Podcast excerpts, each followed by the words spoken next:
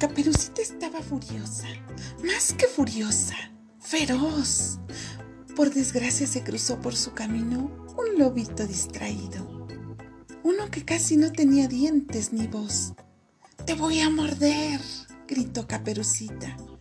Y el lobo, ¡ay! Pobre lobo, se asustó. Solo la abuelita del cuento podía salvarlo del mordiscón, pero estaba tan contenta conversando con el leñador que nada vio o nada hizo. Le importaba un chorizo. Y el lobo, ¡ay, pobre lobo! se fregó. Caperucita Feroz. Autor Edgar Alan García. Voz Carmina Tapia. Del libro Palabrujas.